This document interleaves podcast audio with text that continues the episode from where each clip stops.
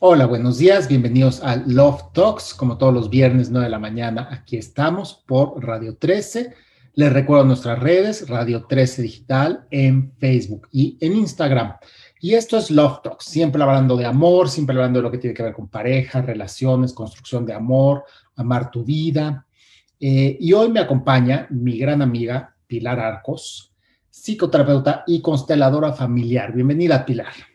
Muchísimas gracias, mi querido Sergio. Qué rico que, podamos compartir este espacio juntos. Eres también un gran y querido amigo hace muchos años. Hemos compartido mil cosas y haberme levantado más temprano a este día para poder hacer todos mis rituales ha sido verdaderamente un agasajo fluyendo con todo lo que traemos para hoy. Pues muchísimas gracias, Pilar. Además de gran amiga, pues gran psicoterapeuta y gran consteladora familiar con más de 20 años de experiencia. Es un gran honor que me acompañes y que podamos tener algo de tu experiencia y de lo que tú opinas sobre el tema de hoy, que es nada más y nada menos que takers y givers, tomadores y dadores. Así es, y así como suena, ¿no? Es, es cuando me propusiste este tema para que lo platicáramos el día de hoy, yo lo primero que pensé y dije, wow, qué lindo que podamos abordar esto, porque además, eh, bueno, pues para mí es muy importante que mencionemos que Grant es, es el, el, iniciador de todo esto en su primer libro, es un psicólogo organizacional, que qué bendición que además en las universidades hayan incluido esta materia, porque normalmente nos vamos a la psicología convencional, pero de verdad las organizaciones, las empresas, en todas las áreas laborales, es tan importante poder abordar esta parte psicológica porque, pues porque todos tenemos una vida, porque todos tenemos una historia y vamos formando comunidades dentro también de las organizaciones y esto también lo observa mucho constelaciones familiares. Así que me pareció muy rica tu propuesta de que pudiéramos ver esto en este día, porque no estamos tan empapados en estos temas. Además, ¿qué son los takers, los givers, los matchers, ¿no? En, todo esto y qué rico que lo podamos compartir con la gente. Sí, y, bueno, esperemos que, dejen, que dejar una semillita de, de, de algo, de, porque yo creo que es muy confuso. Mi primera pregunta sería, antes de pasar a los matchers, que ya me diste mi segunda pregunta, pero mi primera pregunta sería, ¿existen los takers y los givers? Sí, pero por supuesto, Sergio, yo creo que tú los has vivido y cuando empecemos a abordar un poco más profundo esto, todos los hemos vivido y nosotros nos convertimos en parte de ellos también pero, pero salir de esta área de nuestra sombra, la que a veces no vemos si somos más tomadores o más dadores, porque en todo hay ganancias. Eh, creo que va a ser una gran revelación eh, este programa después de que podamos abordar sinceramente y honestamente también en qué parte nos encontramos nosotros para esto. Y los hay en las organizaciones, en nuestra vida personal, en la vida familiar, en las relaciones de pareja, los hay en todos lados. Ok. Existen los takers y los givers, y claro, y existen, nosotros tal vez los enfocamos mucho a lo que está de moda, de hecho ya hice un programa de relaciones tóxicas, ¿no? Porque me da risa la palabra, yo creo que no hay tal, pero, este, pero hice un programa Bueno, para el ego sí puede ser, para el ego yo creo que sí hay muchas cosas tóxicas cuando el ego va perdiendo el control y todo eso, ¿no? Pero, lo tóxico somos nosotros. Exacto, lo tóxico somos nosotros, ¿no? No el otro. Entonces, este, por eso es el programa de relaciones tóxicas. Pero bueno, nosotros mismos somos dadores o tomadores, ¿no? Así es. Eh, entonces, eh, hay en las relaciones, todo lo enfocamos a las relaciones, pero al final hay en las, en las empresas, hay en las familias, hay en la pareja, hay en pues, en todos lados. En todos lados. E, en, la relación uno a uno que vamos estableciendo cuando conocemos a alguien, dicen que por ahí nos, nos montamos hasta el molcajete, ¿no? Pero también en una proyección de una personalidad, de lo que queremos reflejar, de lo que nos gustaría hacer en general, pero la realidad empieza a salir cuando las relaciones empiezan a, generar un vínculo, porque también en las empresas se genera un vínculo y por eso es que también desde el lado de constelaciones familiares, que son constelaciones organizacionales, se habla de que dentro de las empresas vamos generando pequeños sistemas en este vínculo y normalmente a través de los vínculos es donde empiezan a aparecer los takers, los givers y los matchers que son como una especie aparte. Exacto, eso, los voy a dejar. Ahorita estamos en takers y givers y luego vamos a ver a los matchers. Entonces, a ver, ¿qué es un taker?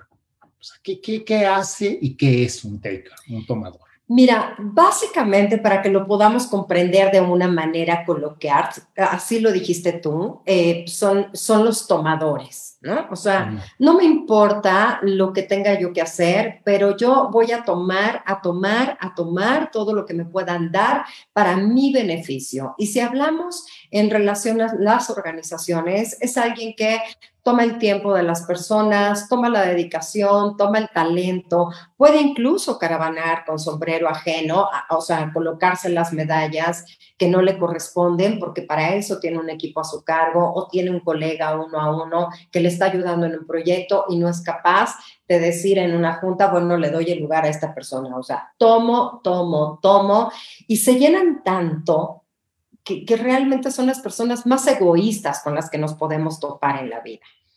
¿Y dónde podemos encontrar estos, estos seres tan takers? Pues en todas las áreas de nuestra vida, de verdad. Sobre todo lo podemos ver, creo que muy gráfico, en, en la política.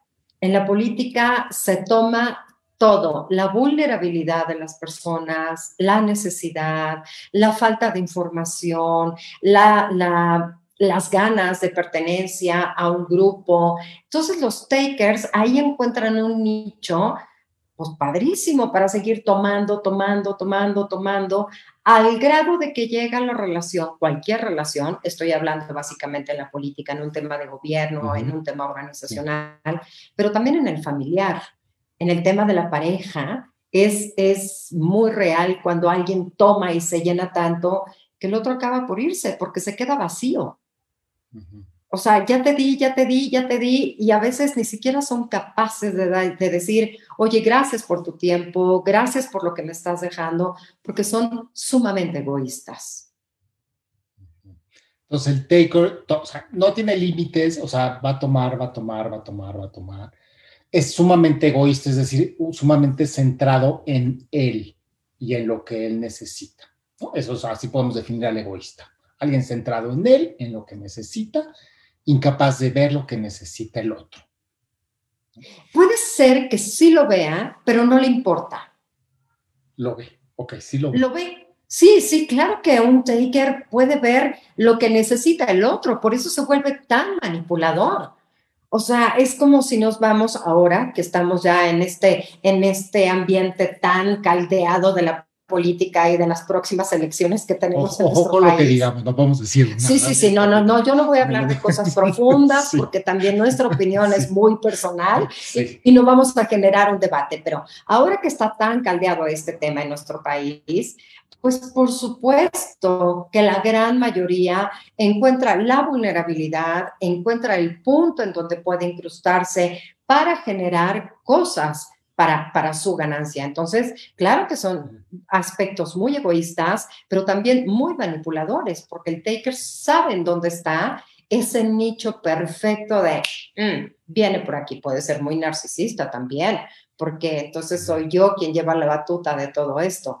Pero claro que se dan cuenta, o sea, no podemos decir nunca se dan cuenta, claro que se dan cuenta porque pueden ser personas muy hábiles. Cuenta de lo que necesita el otro para tomar ventaja sobre esto. Claro.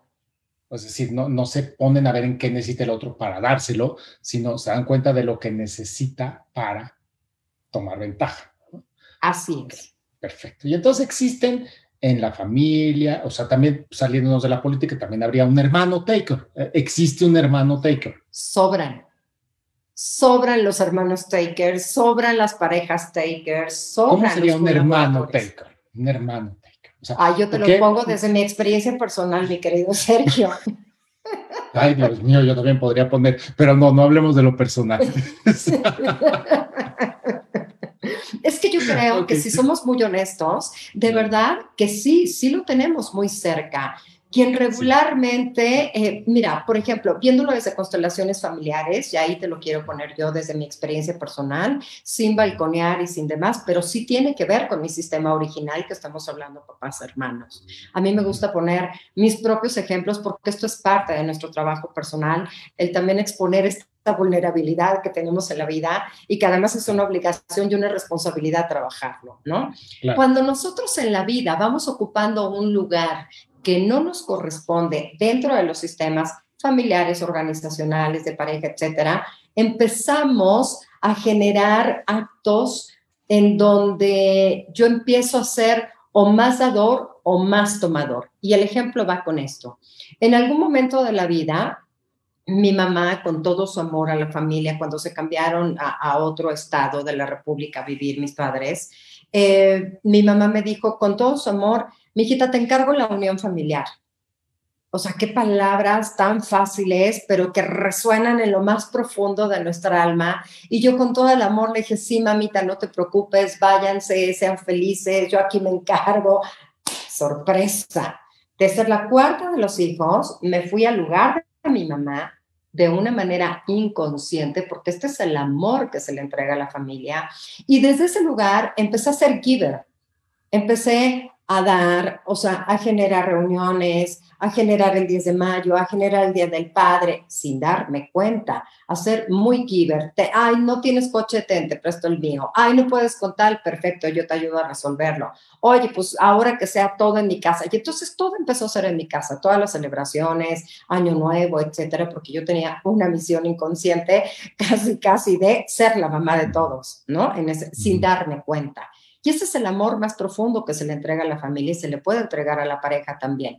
Y del otro lado, la gran mayoría se convirtió en takers, a tomar, a tomar, a tomar, hasta que la relación en este, en este grupo, que es una misma jerarquía, que somos los hermanos, empezó a perder totalmente equilibrio, yo me empecé a sentir muy enojada, empecé a querer poner límites, del otro lado de los takers venía él pero como te atreves y siempre has estado, o sea, en una actitud así. Entonces, ¿cuál era la solución en ese momento para dejar de ser solamente giver a través de tener un entorno de takers, poner límites y empezar a ocupar mi lugar? En ese momento yo hago una constelación para ocupar mi lugar y devolverle a mi mamá la carga que entonces le había tomado y de una manera muy clara yo volví a ocupar mi lugar y hubo un precio, mi querido Sergio, que lo quiero compartir con todos, porque a veces estos precios nos dan muchísimo miedo. El precio de la exclusión y la falta de reconocimiento dentro de los sistemas, que puede ser, en este caso, de lo que yo comparto en la familia y también puede ser en la empresa, en la organización para la que trabajo, la fundación, en el medio en el que estemos hablando y también se puede dar dentro de la pareja cuando rompemos un equilibrio entre el dar y el tomar porque aquí debe de haber un equilibrio. Claro, lo que pasa es que es, se rompe en el origen, en el origen lo rompes. Cuando lo restableces, rompes el desequilibrio. Exactamente. Primero rompiste el equilibrio, luego rompes el desequilibrio. Pero el momento que rompes el desequilibrio, eh, tú te dejas, tú te sales de tu postura de giver, pero los otros no entienden. Exacto. Entonces, es el precio, el precio de romper el desequilibrio. Siempre, siempre lo digo yo, que es el precio de romper, pues el romper con la tribu, ¿no? Eh, o sea, amo las constelaciones por lo que revelan y por lo que nos transforman, pero yo después digo, bueno, sí, pero pues yo puedo constelar, pero al final yo constelo para mí, porque yo coloco en su lugar las cosas para mí, y esto, esto me gusta transmitirlo como opinión personal y como experiencia, ¿no? Este, constelo y transformo para mí, pero pues, los otros no tienen por qué moverse. Así es, aunque como sabemos en el proceso de constelaciones, en el momento en el que terminamos y se cierra una constelación, esa energía que trajimos y canalizamos regresa a los originales a nada. Pero si esos originales siguen en un proceso de inconsciencia, como yo llamo, con el dedo pegado en la tecla de la misma actitud, la misma actitud y la indignación, nada va a cambiar. Pero los que sí nos movemos somos los que trabajamos. Exacto. O sea, los que trabajamos las pautas. rompimos, nos salimos de Givers y, eh, digo, ya me incluyo, ya me sumo, pero al final el sistema, como estaba dañado, si no trabaja en él, o sea, así se quedó, ¿no? O sea, al final está como el precio de la exclusión, porque uno hace su trabajo, uno hace su movimiento, pero pues el sistema, entonces por yo tomar el lugar que me tocaba me excluyó, pues ni modo, ¿no? Y creo que es una postura también muy valiente. Muy, muy. Yo siempre digo que cuando nos metemos a trabajar en estas pautas, en nuestras carencias, en estos vínculos nocivos que vamos generando, porque en todos lados hay ganancias, desde ser un giver, o sea, ¿qué me daba a mí ser un giver? Me daba control, me daba poder, me daba, me daba un reconocimiento en ese momento y yo sentirme reconocida, por supuesto que hay ganancias. ¿Y qué les daba a los takers? Pues que nunca faltara nada, que nunca faltara la organización, que todo estuviera perfecta. O sea, todos tenemos ganancias en estas posiciones desequilibradas porque realmente hay, un desequilibrio. Pero en el momento en el que nos alineamos, tenemos que soltar esas ganancias. Y entonces, además de la exclusión, pues viene el colocarme yo en el lugar de se acabó el poder, se acabó el reconocimiento, se acabó el ser la buena de la historia. Y estoy dispuesta a pagar ese precio, pero por supuesto, porque es el precio de la libertad interna. Exacto, es la liberación pero, es, pero es maravilloso dejar este mensaje, ¿no? Porque así como es el programa de parejas tóxicas, para si no hay nada tóxico, pues no hay givers y no hay takers, ¿no? O sea, el que se coloca de giver está recibiendo. Claro. Claro, entonces e, e, esta es la parte más interesante que me parece muy rico que lo podamos abordar con, como decíamos, con total honestidad y sinceridad todos, aunque sea en apariencia una posición nociva, tenemos ganancias. Los takers, ¿qué pasa? Pues que sí, se van llenando, se van nutriendo o van enalteciendo el ego o este narcisismo o como le queramos llamar. Pero, pues también van teniendo sus pérdidas, como lo puede tener un giver. En donde hay mayor equilibrio, que en, en, un momento entraremos por ahí, es en los matchers pero, pero eso es a través de un trabajo sobre todo profundo y del alma, con una conciencia que requiere compromiso con nosotros mismos, porque doblegar al ego en ese sentido, híjole, es una tarea que parece titánica. Sí, claro, es que son toda la tarea del autoconocimiento y de, y de poner conciencia sobre nuestro ego, o sobre nuestra parte oscura, o sobre nuestras anacondas, alacranes y demás bicharachos que se manifiestan, como quieras, como quieras llamarlos. sí, es una tarea titánica, ¿no? Entonces, sí, cuando te colocas de giver, que yo también, pues por supuesto que me encanta decir que me coloco de giver y uno puede ponerse su sombrerito de víctima, tiene su pago, ¿no? Por supuesto. O sea, uno está controlando, está este, manipulando, o sea, claro que cuando me di cuenta dije, pues sí, pero yo, pero yo tenía mi, yo tenía mi recompensa. Tú tenías esa ganancia maravillosa, igual que la tuve yo en su momento. Sí. Y el solucionarle la vida a los demás y ser el rey o la reina en ese momento de la fiesta y, y decir, híjole, qué lindo, qué linda que, que nos aportó esto, o qué padre que se dedicó a una fundación durante un mes para sacar determinadas cosas ahí está la ganancia cañoncísima de los givers, ¿no? Y los takers, pues claro que también tienen un montón de ganancias porque todo el mundo les resuelve la vida, aunque también tienen su precio, ¿no? Porque tienen que estar dedicando, tienen que estar a la casa de nuevas presas, este, tienen que estar manipulando y viendo sus estrategias para, para atrapar a estas presas, porque ellos también son víctimas de su, de su gran egoísmo, porque difícilmente entregan el corazón, difícilmente son personas que se encuentran en un estado vulnerable, pero en el fondo son tan vulnerables que por eso tienen que ponerse esta botarga de, frialdad y de egolatría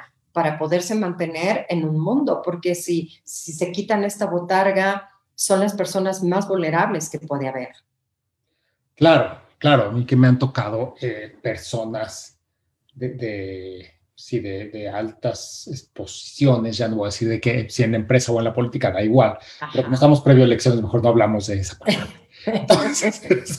pero me han tocado en, terapia personas así en esas posiciones y te das cuenta que son las más vulnerables, las que tienen más miedo, las que buscan esa posición del, por el, desde el miedo, ¿no? Así es. Eh, entonces, eh, qué maravilla las que llegan a terapia, porque es como venirse a dar cuenta, ¿no? Y entonces venirse a dar, o sea, Pero, pero, pero, sí, te das cuenta que, que, esas personas que aparentemente son tan, tan, tan tomadoras y tan desalmadas, lo que están muertas de miedo.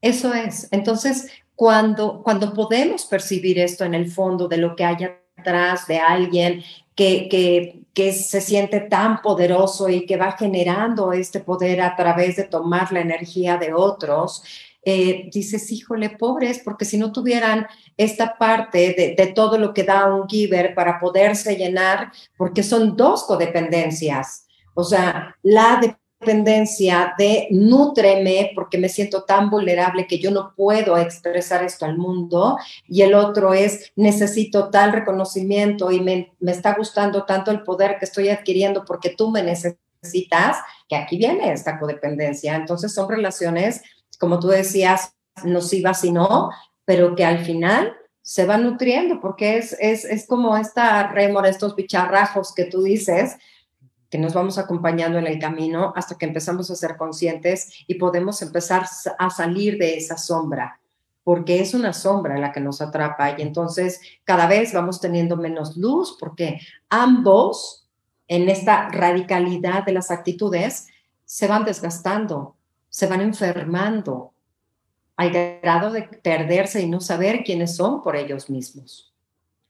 Claro, porque se juntan o sea, no hay taker sin giver ni giver sin taker. Exactamente. Entonces, eh, eh, se juntan y es, es el, ejemplo ideal de la codependencia. Así es. O sea, es el ejemplo ideal. Y se, pero, pero la codependencia, o sea, este tipo de relaciones nos llevan a más oscuridad. Sí. Eso es lo terrible. Y no nos, estamos, pensamos que no pasa nada más que, pues que así es pero no, sí pasa porque cada vez es peor. Sí, porque difícilmente vamos encontrando la salida a esas cosas que nos están haciendo daño. Pero, pero más que ponerle la responsabilidad al otro, creo que es el momento en todos estos espacios en el que nos hagamos cargo. ¿Por qué el otro abusa de mí? que yo se lo permito? ¿Por qué el otro no se fija en mí ni ve mis necesidades? Porque yo le resuelvo absolutamente todo y entonces me pongo como el Superman o Superwoman de la relación o dentro de la organización o dentro de la fundación o donde estemos en ese momento. Entonces, no le decimos al otro también lo que necesitamos, pues porque de esta manera vamos encontrando las ganancias, las que sean, aunque no seamos conscientes. Entonces, para que esto se corte, tengo primero que verme y decir, ¿por qué el otro es así conmigo? Pues porque yo se lo permito. ¿Por qué el otro rebasa hasta la violencia física, emocional, este, verbal, psicológica?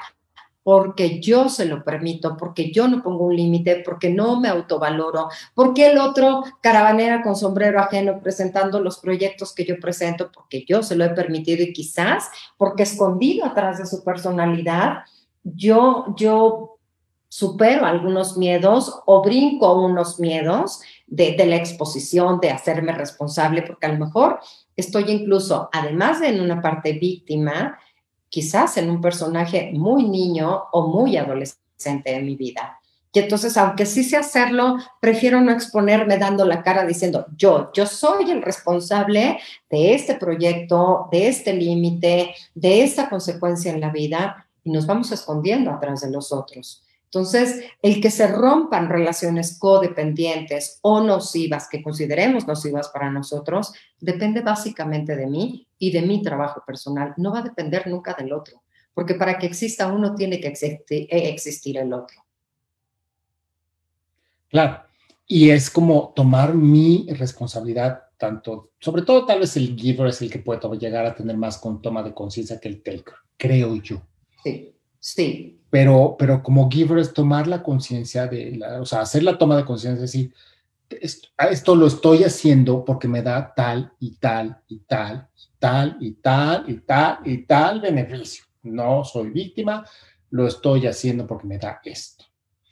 Y, esta, y esto que me da es lo que a mí me toca vencer. ¿no? No al taker, sino las conductas, ¿no? El, control, el, no hacerme responsable, el esconderme, o sea, en fin, depende del caso lo que, lo que le dé al giver, pero eso es lo que al giver le toca, ¿no? No le toca vencer al taker, le toca vencer, o sea, le toca a él moverse. Así mismo, pero si no me doy cuenta de esas actitudes, va a ser muy difícil que yo me mueva de lugar a un lugar sano para mí y esto en cualquier ámbito, taker, giver. ¿Por qué? Porque es algo que se vuelve como parte de nuestra historia. Y además es algo muy aprendido que tiene que ver con los patrones de conducta y con todas estas experiencias que traemos atrás familiarmente, que tomamos, que nos inculcaron en la escuela, en la sociedad, porque, porque nos enseñaron que así se tienen ganancias. Y claro que todos queremos ganancias, pero ni siquiera nos cuestionamos si esas ganancias son lo bueno para mí o puedo tener ganancias más sanas desde mi propio proyecto, haciéndome responsable como una persona adulta.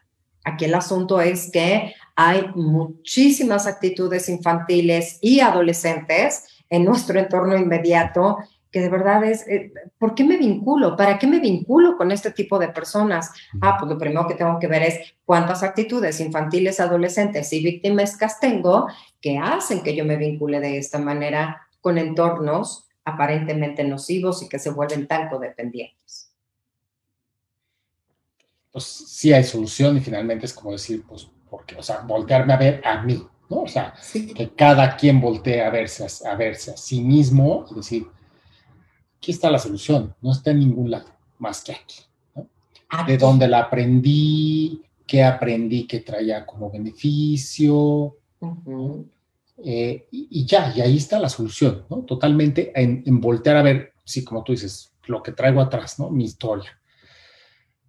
Lamentablemente siempre vamos a traer nuestra historia ahí, no podemos olvidarla, ¿no? O sea, solo, no, solo que se nos borre el cerebro, pues la vamos a, pues como no lo podemos borrar, ahí está la historia y, ahí, son muchos años. Y siempre sale. Siempre sale esta historia.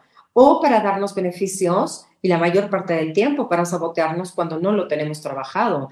Pero antes de juzgar al otro, me hizo, me hace, me maltrata, me... No, no, a ver, a ver, sí, el otro llega hasta donde yo le estoy permitiendo. Entonces, ¿qué quiero hacer con esto? ¿Me quiero quedar? ¿Me quiero ir? Quiero resolver, quiero aprender una nueva manera de estar, porque fíjate que cuando hablas de la relación de pareja es algo muy común. Lo más fácil es salir corriendo y hacer un cambio de diablo, ¿no? Porque finalmente, va, diría por ahí una abuelita, este, vas al mismo infierno pero con distinto diablo. Pues sí, además cambiamos de diablo, pero no nos damos cuenta que ese reflejo es el que nosotros atraemos, porque nosotros seguimos con esas actitudes. Entonces, también es aprender a ocupar nuestro lugar de pareja, dejando de tratar al otro como si fuera el hijo, como si fuera el papá o el hermano al que aprendimos a resolverle, como si fuera nosotros mismos en esta vulnerabilidad y hay que sobreproteger. No, no, no, no, no, no, no. Eh, a partir de ahí, en una relación de pareja, necesitamos entender que hay un yo, un tú, para formar un nosotros. Pero si esto no está claro, así, nos fundimos de manera codependiente, de manera muy poco funcional, por quitar lo nocivo, porque no crecemos, porque seguimos en la misma postura, atrayendo exactamente la misma energía y la vida te dice, karma, hasta que no lo aprendas. Pues ¿cuál karma? El karma me lo estoy generando yo como una consecuencia de vida. ¿Por qué? Porque mi alma, porque estos son los karmas y creo que vale la pena que lo aclaremos, ¿no? El karma es lo que mi alma hizo en otra vida o dejó de hacer en otra vida y que no lo concluyó. Entonces supone que en la siguiente vida el alma trae este bagaje para concluirlo en esta vida, más la misión de alma que trae en esta vida, en este cuerpo y todo el entorno que elige para trascender. Sí, sí, eso es karma, pero por algo me borran el chip, por algo elige otro rollo, en otro entorno diferente, como para que no me acuerde y yo lo experimente. Entonces, hoy no es más que la consecuencia de mis actos y de las cosas que yo no he hecho en la vida y que no he querido cambiar. Esos son patrones de conducta basados en experiencias que no he trabajado y que me están atropellando, atropellando, atropellando, con ganancias o no, pero finalmente no estoy siendo feliz y esa es una responsabilidad mía. Todos pedimos paz, todos pedimos felicidad, todos pedimos tranquilidad. Hay una vida, no sé, en un spa permanente, ¿no? Y, y sí, ¿y qué hago para entrar ahí? Al menos voy ahorrando para ir a pagar un spa o, no estoy haciendo nada y estoy esperando que la vida me lo dé o venga el otro y me lo resuelva, porque ahí entonces me pongo en una posición de taker, ¿no? No, no, no, no voy y toco la puerta, no voy y te digo, Sergio, invítame a tu programa porque me encanta, este, ¿cuándo lo hacemos? ¿no? O, no tomamos la llamada para pedir una cita, o no tomamos la llamada para pedir un, un café, para pedir una disculpa y empezar a cambiar el rumbo de nuestras vidas. Eso es responsabilidad totalmente nuestra, cómo nos estamos viviendo. Exacto, cómo tomar acción y nos quedan, quiero aprovechar muy bien los tiempos que no quedan, pero te acabas de decir algo como fundamental, que es eh, la mejor manera de evitar el karma es verdaderamente tomar acción y hacer algo diferente hacer algo totalmente diferente, porque traemos la memoria de esta vida y además si le sumas las de otras, bueno, o sea, bueno, pues sí, todo lo que traemos consciente e inconsciente, pero lo que también traemos consciente y bien consciente es qué hemos hecho. Entonces, la mejor manera para tener un resultado diferente es hacer algo diferente. Y no es sencillo, es bien complicado para eso hay que ir a terapeutas, para eso hay que ir a constelaciones, para, eso y hay que ir a, todo. Hay que pedir ayuda a todos los lugares que se te ocurran que sean, que te vayan a ser responsable y que te vayan a hacer voltear a ti y que te vayan a dar herramientas para que tú mismo desde conocerte puedas ir haciendo algo distinto. Si no, no es real hacerlo. Así es. No es real. No, porque, porque porque entonces vuelves a caer en el mismo tema, a lo mejor en la misma manera de contestar, a lo mejor en la misma manera de reaccionar, a lo mejor en la misma manera errónea de aparentemente resolver las cosas, porque no las estás resolviendo de raíz. Y entonces, aunque se oye una frase cliché, para, para tener resultados diferentes hay que hacer cosas diferentes, es la verdad, de verdad, entendamos que eso es la única verdad real, palpable y tangible. Si yo sigo haciendo lo mismo de siempre, tendré los resultados de siempre. Exacto. Y para eso, el 99.9% de la población necesita pedir ayuda. Así es. Y no hay que sentirnos culpables porque necesitamos pedir ayuda. O sea, hay que sentirnos culpables porque, exacto, hay que sentirnos culpables porque seguimos haciendo lo mismo, pero hay que pedir ayuda para poder hacer algo diferente. Y se vale pedir ayuda y necesitamos todos pedir ayuda. Y no sé si el término que me encanta es pedir ayuda, pero se vale pedir, o sea, asistir con un profesional, ¿no? O sea, si el drenaje está tapado, le llamas al plomero y el plomero viene a resolverlo. Si tu mente está con algo enclochada, pues hay que ir con alguien que te va a ayudar a desenclochar tu mente. Totalmente de acuerdo. Y mira, para irles resumiendo en este, en este poquito, es que me choca que, que, se nos vaya tan rápido. Para ir resumiendo en esto, ¿qué necesitaría, necesitaría hacer un taker para hacer algo diferente? Pues empezar a dar y dejar de tomar tanto. Un giver, empezar a tomar y dejar de dar tanto. Y los matchers, pues seguir con este ámbito de generosidad, porque ya no nos va a alcanzar el tiempo para abordarlos. ¿no? Sí, sí, ¿qué son, los personas que, Son personas que tratan de mantener el equilibrio a partir de la generosidad y creo que la palabra...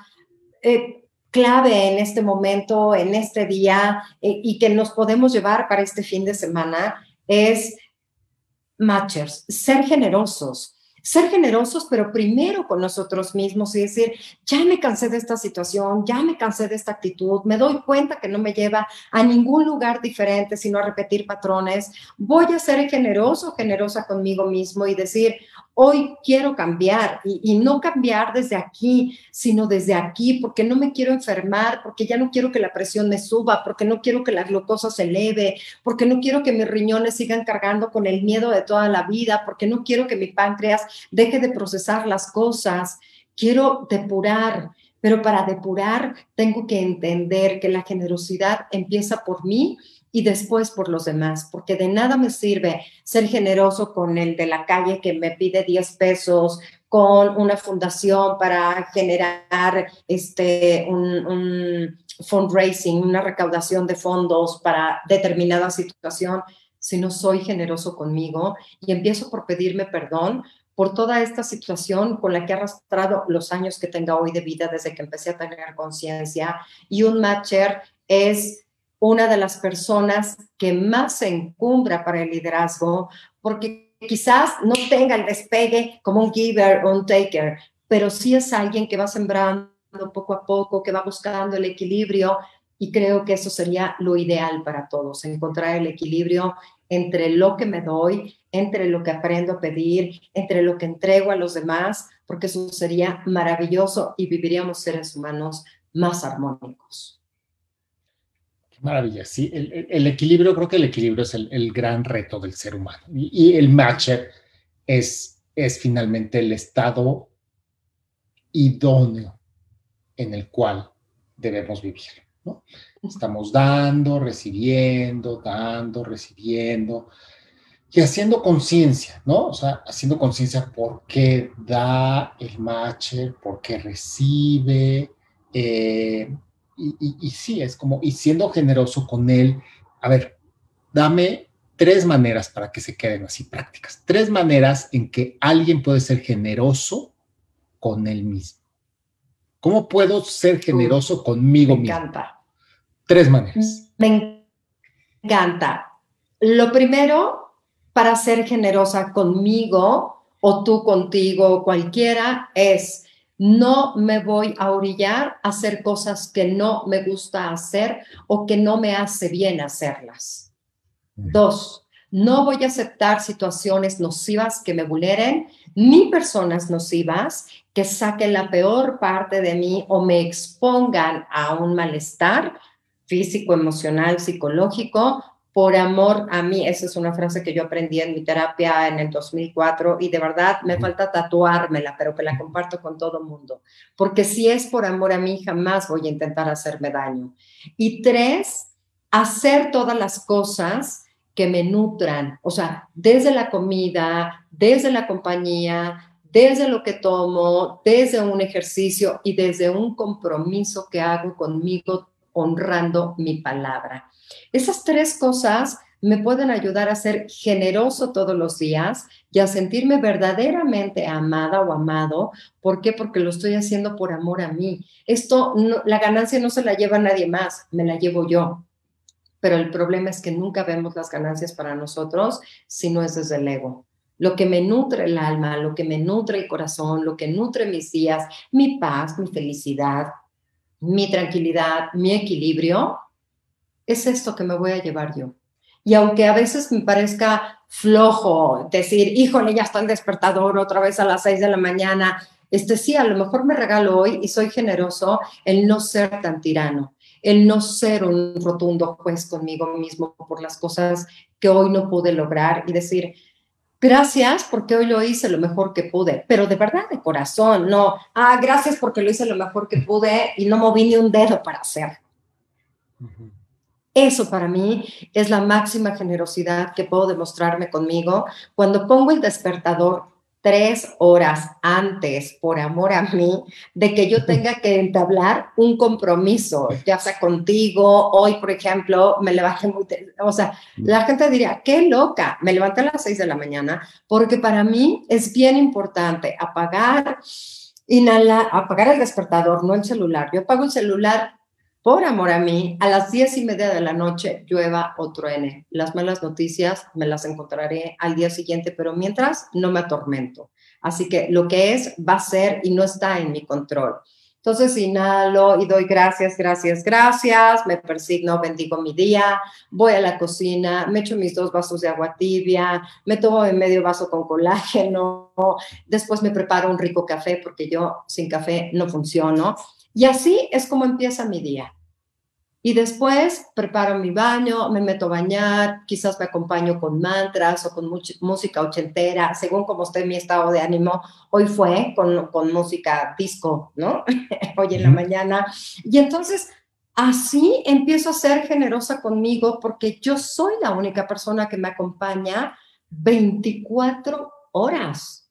Porque soy lo más cercano a mí y a lo que más pateo a lo que menos reconozco, a lo que menos honro y a lo que menos va al espejo para decir, híjole, gracias por haber aguantado tantos años en una posición inconsciente, haciéndome daño de una manera tan terrible, porque el peor daño me lo hago yo.